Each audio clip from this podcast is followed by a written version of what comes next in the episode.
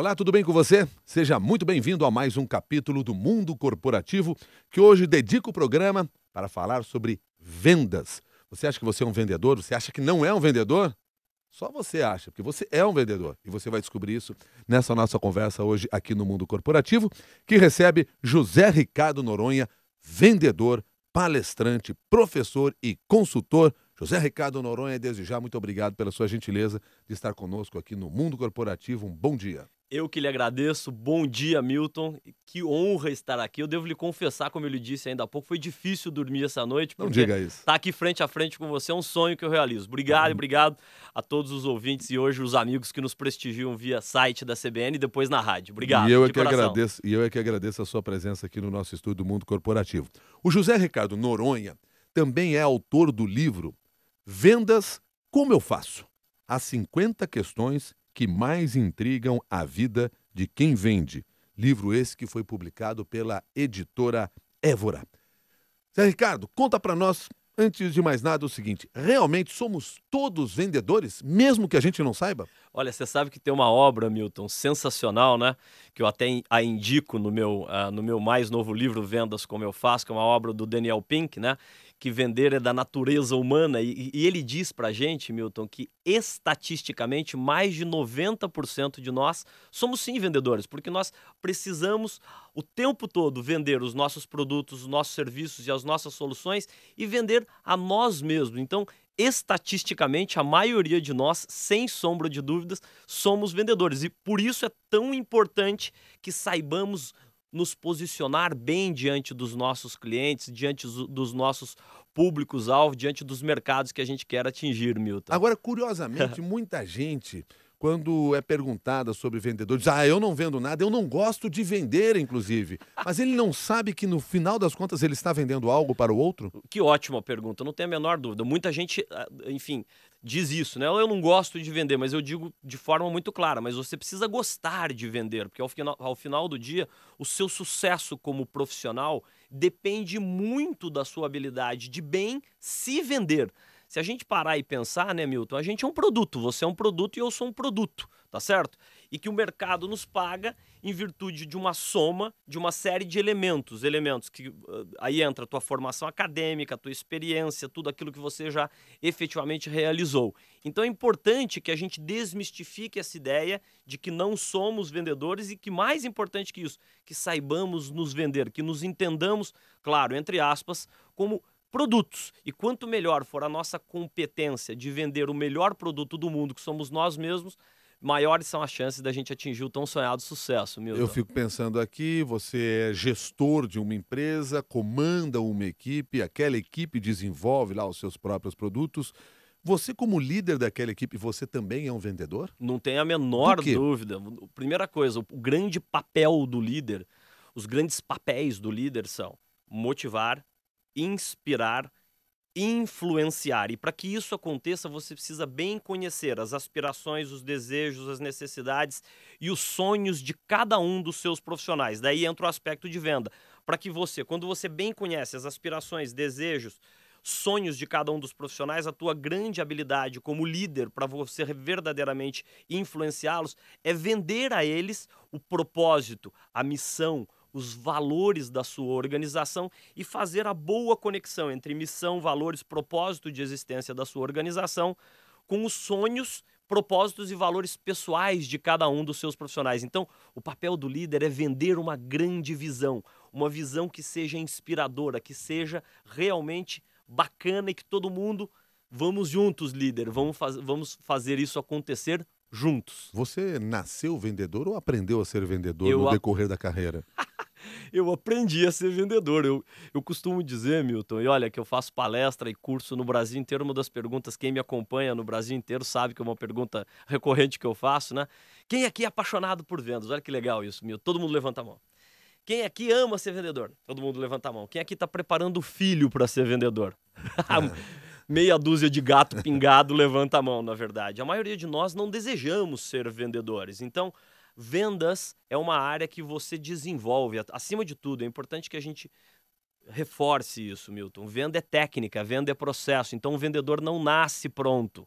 Ele pode trazer algumas características inatas que facilitam a jornada dele como vendedor. Repito, que somente vão facilitar para que ele se transforme num grande vendedor, numa grande vendedora. Respondendo objetivamente a sua pergunta, ele precisa estudar, ele precisa se capacitar, precisa entender todos os processos, técnicas, teorias que estão direta e indiretamente conectadas ao mundo das vendas. Milton. Agora, você também não gostava de ser vendedor ou gostava? Eu me apaixonei muito cedo, Milton. Eu comecei como vendedor, eu quebrei, quebrei. É, não passei fome por muito pouco, não tenho vergonha de, de, de contar isso para você e para os milhares é, de ouvintes é, da Rádio CBN. E eu comecei errado, Milton. Olha que coisa, né? Eu comecei errado como muito vendedor começa. Eu comecei porque eu precisava, muito mais focado na necessidade, não pelo, pelo caminho correto, que é o da oportunidade. E eu me apaixonei por vendas, Milton. Me apaixonei. Comecei como representante comercial, depois de representante eu passei a vendedor, de vendedor passei a gerente, de gerente a, a diretor comercial. E meu último cargo, antes de, de tomar uma das decisões mais difíceis da minha vida, foi, enfim, como diretor-geral de uma multinacional, pedir demissão para ajudar e servir outros milhões de vendedores a enxergarem isso, a enxergar que antes de qualquer coisa, para que você prospere, para que você tenha sucesso nessa área sensacional, espetacular que é a área de vendas, você precisa gostar, você precisa ter uma paixão incrível, uma paixão visceral por aquilo que você faz. O que, que você vende hoje?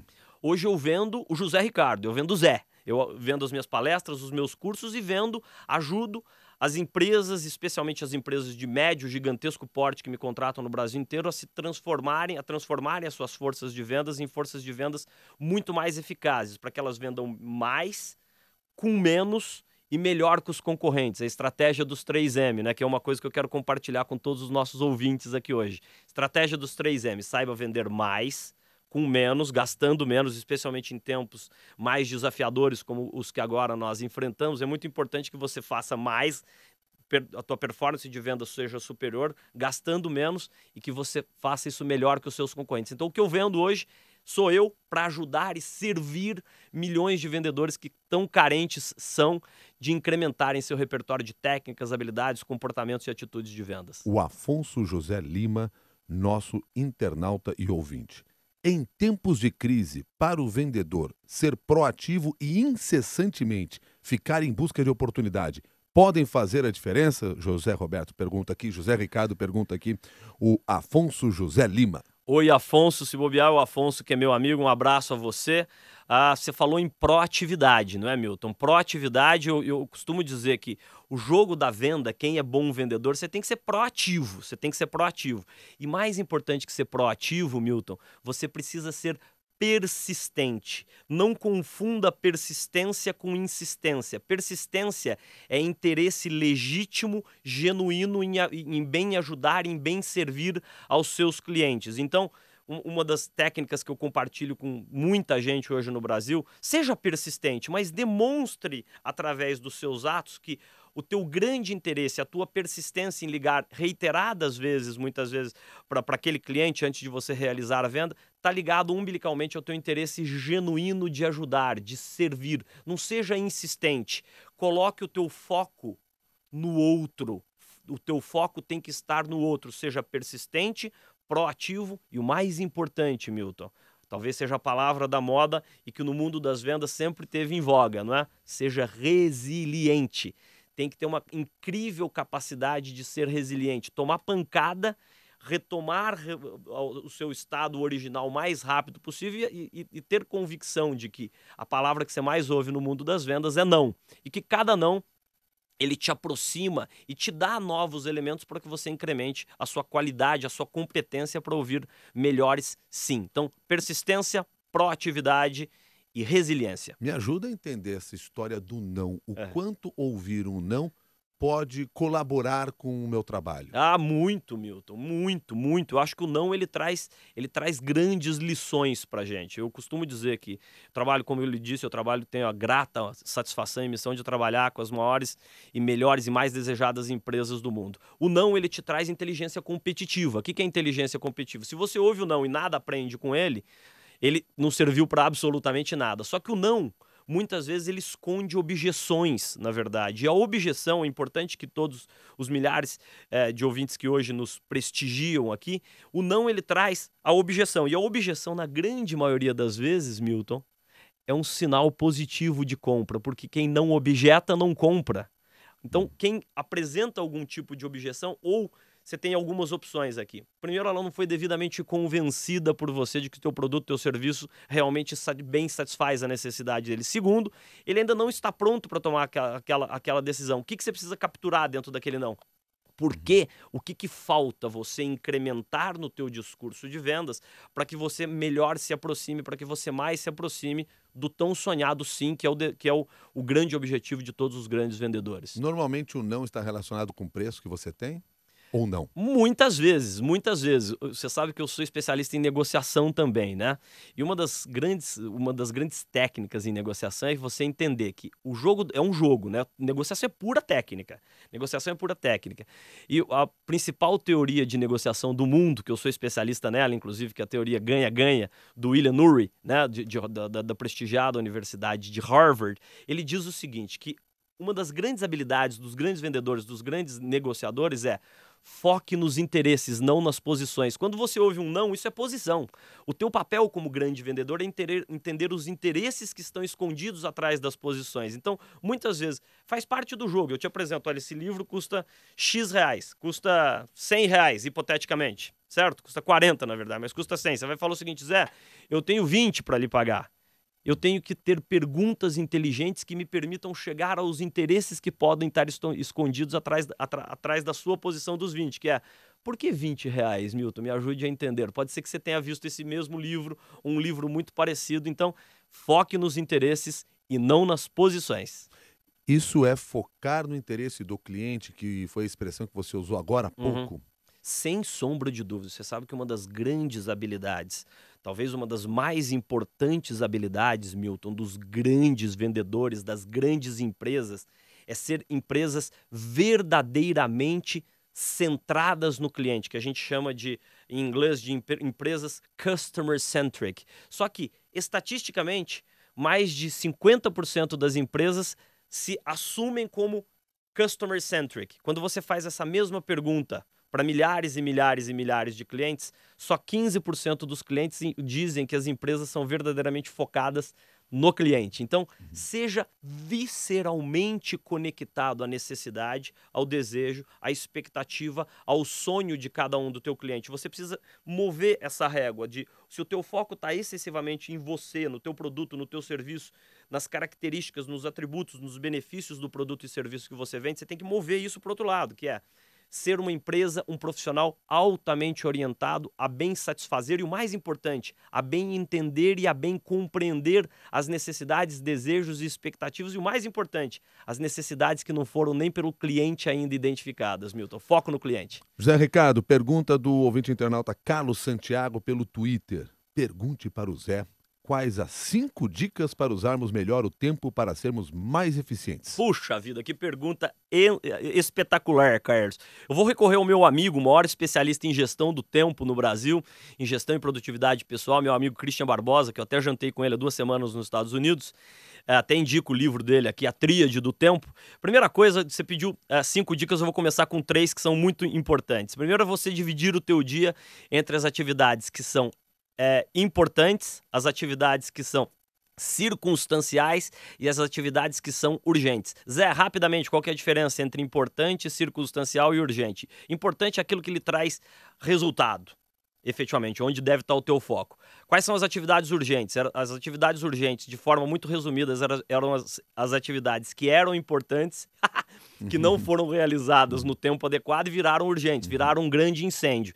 E as circunstanciais que ocupam estatisticamente mais da metade do seu tempo são aquelas atividades que não te agregam em absolutamente nada. Então, Carlos, divida o teu dia em atividades importantes, circunstanciais urgentes. A segunda dica que eu vou lhe dar, seja mais criterioso no uso das inúmeras tecnologias que hoje a gente tem à nossa disposição. Desligue, por exemplo, aquele, uh, os aplicativos dentro do teu celular e dentro do teu computador que indicam, ah, chegou um e-mail. Porque isso só mata a sua produtividade, tá certo? Só mata a sua produtividade. E minha quinta dica para você, registre absolutamente tudo, Milton, tudo. Você precisa ter um software de CRM, em inglês a gente chama de Customer Relationship Management, né? Plataformas de gerenciamento do relacionamento com o cliente.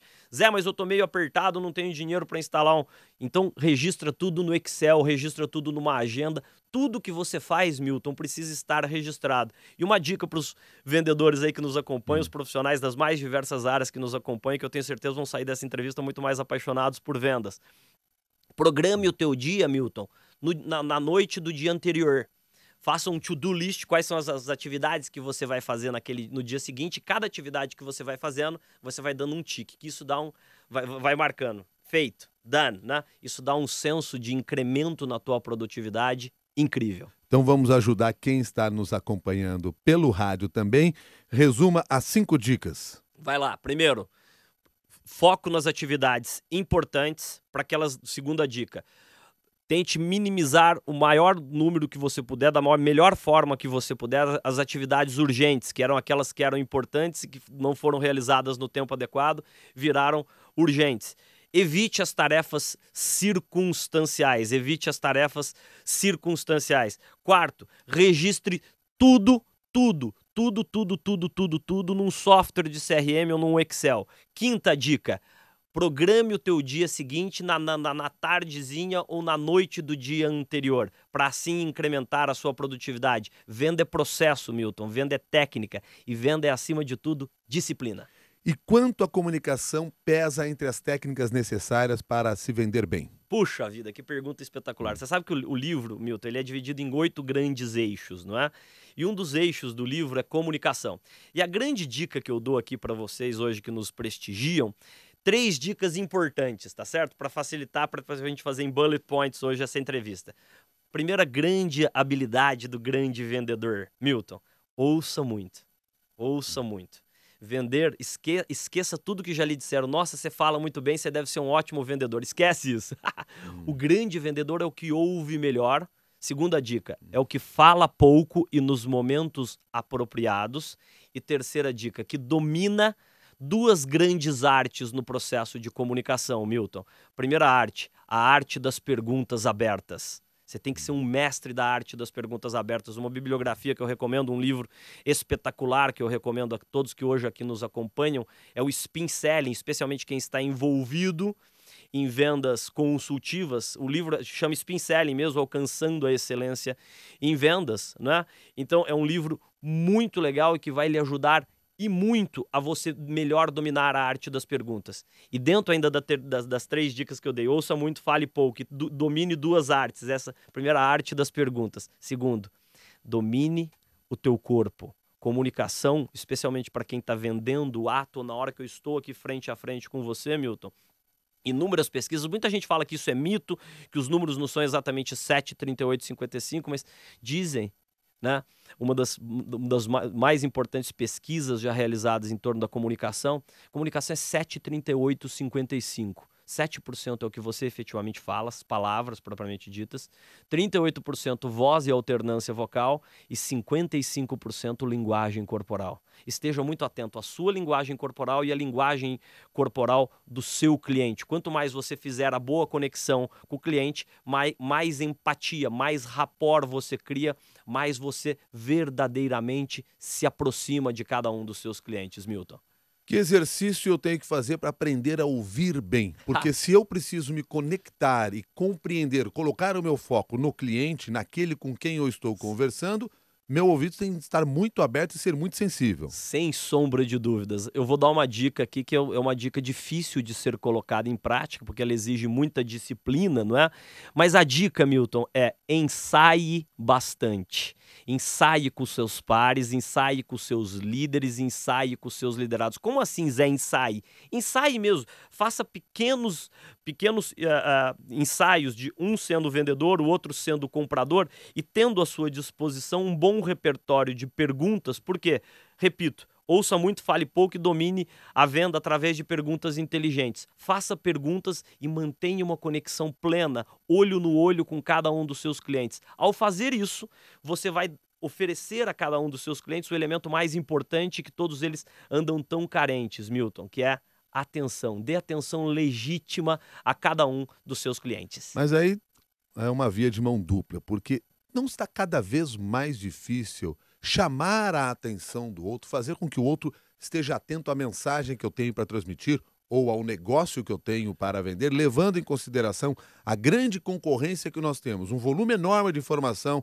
as próprias redes sociais, a tecnologia à disposição como chamar a atenção deste cidadão, desta pessoa? Que pergunta espetacular, Milton. Primeira coisa, a gente vive o fenômeno da comoditização. O que é o fenômeno da comoditização? Muita gente que faz as mesmas coisas de formas muito similares, vendendo produtos e serviços muito similares. Como é que eu fujo então da comoditização? Basicamente, você vai precisar oferecer experiências incríveis, memoráveis e idealmente replicáveis a cada um dos seus clientes. E para que isso aconteça, volto ao início da sua pergunta, a tua proposta de valor, a tua mensagem a cada um dos seus clientes, ela precisa ser muito bem trabalhada, porque quando a gente fala em diferencial competitivo, né, Milton? Diferencial competitivo, peço a cada um de vocês que hoje nos prestigiam, o diferencial competitivo ele tem três grandes facetas três grandes facetas. A primeira, o diferencial competitivo do teu produto, do teu serviço, da sua solução ou de você mesmo, ele tem que ser algo único, algo que só você faça.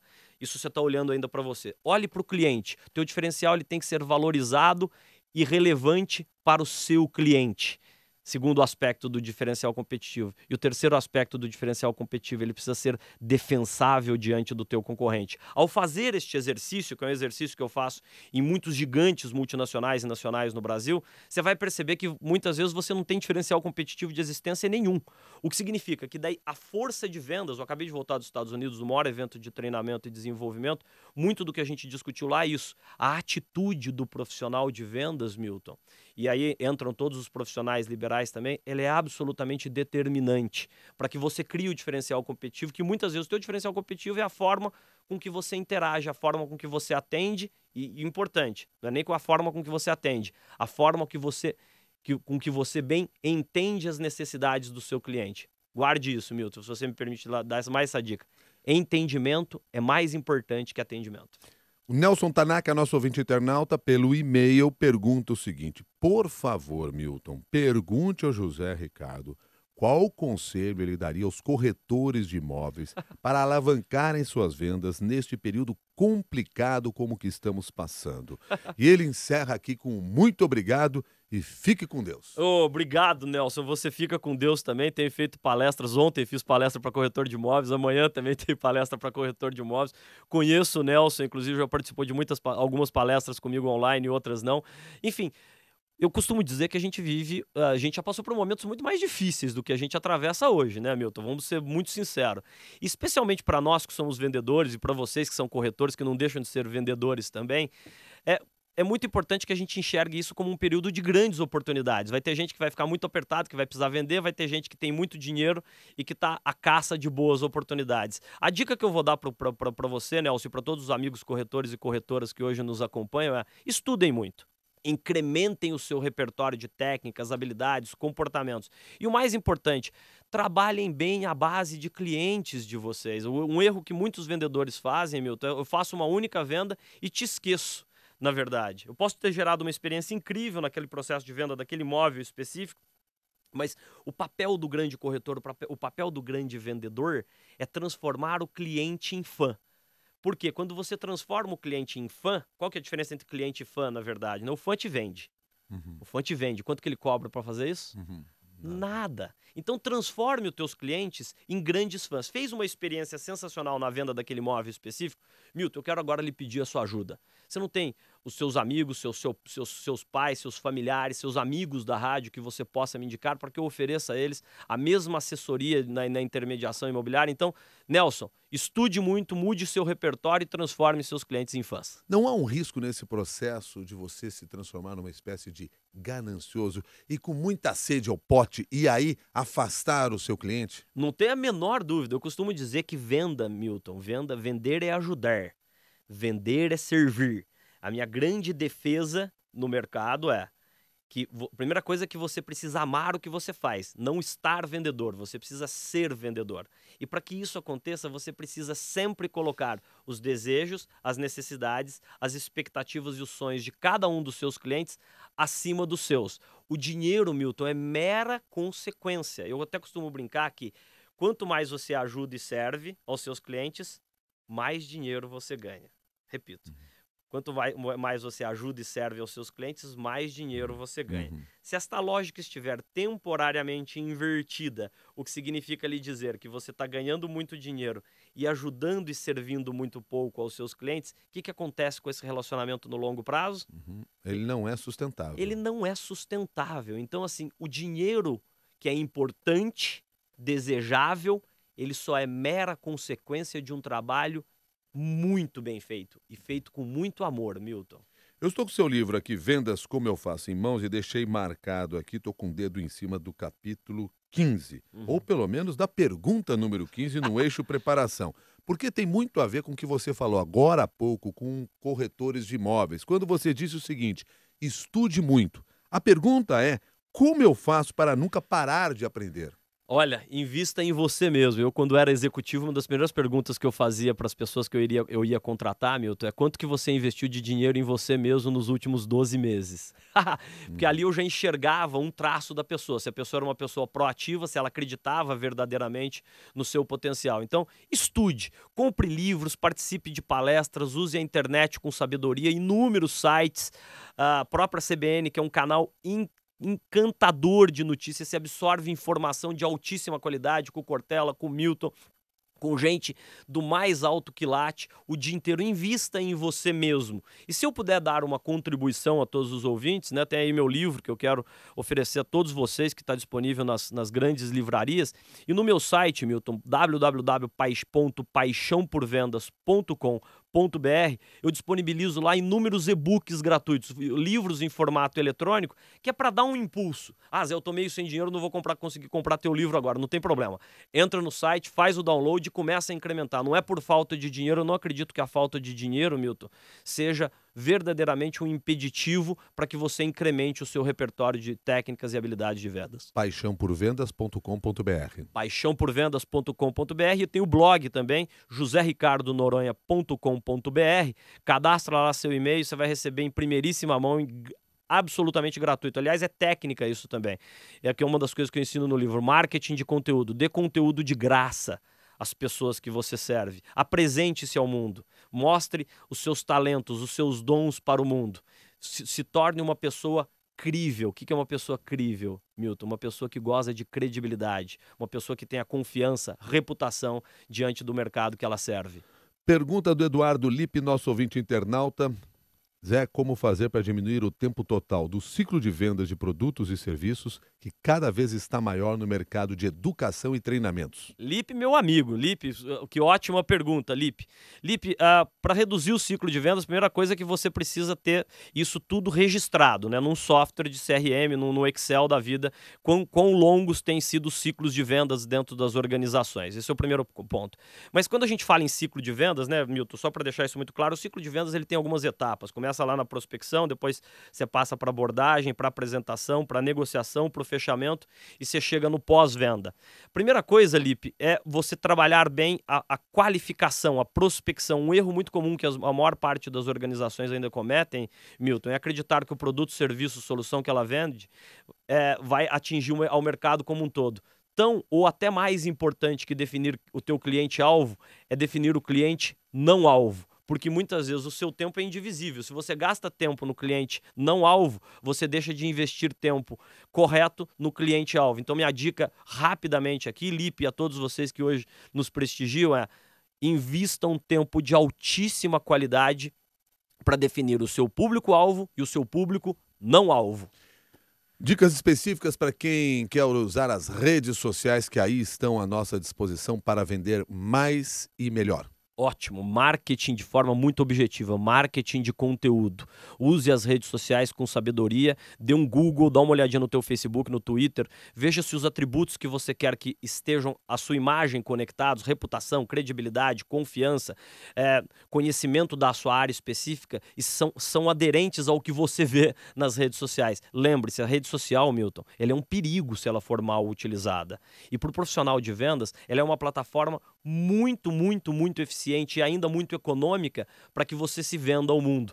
Eu voltei, te falei que eu voltei agora dos Estados Unidos, uma das tendências mais importantes no mundo das vendas é o que a gente chama de social selling, que é a venda social. Usar as redes sociais para bem se posicionar, para bem se comunicar e para reduzir o tempo que você dá respostas a todos os seus clientes.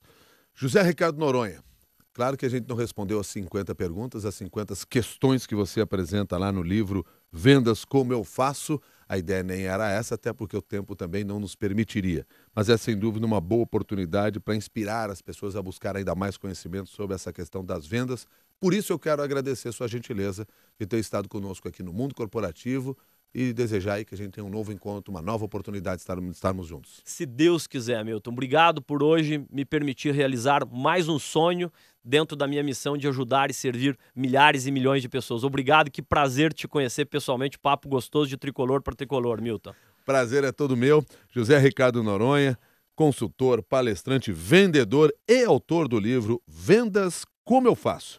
As 50 questões que mais intrigam a vida de quem vende livro esse que está publicado na editora Évora. A você que participou desse programa, ao vivo pelo site da CBN, fazendo perguntas, o nosso agradecimento também. E a lembrança de que tudo isso que você ouviu aqui pode ser inspiração para você escrever o seu texto, um artigo, compartilhar o seu conhecimento com outras pessoas lá no nosso grupo de discussões no LinkedIn. Vai lá no LinkedIn, procura o, grupo de discussão uh, Mundo Corporativo da CBN, entra lá, publica o seu texto, construa a sua imagem, venda a sua imagem também, utilizando esse espaço de conhecimento. Combinado assim? Espero você num próximo capítulo do Mundo Corporativo. Até mais!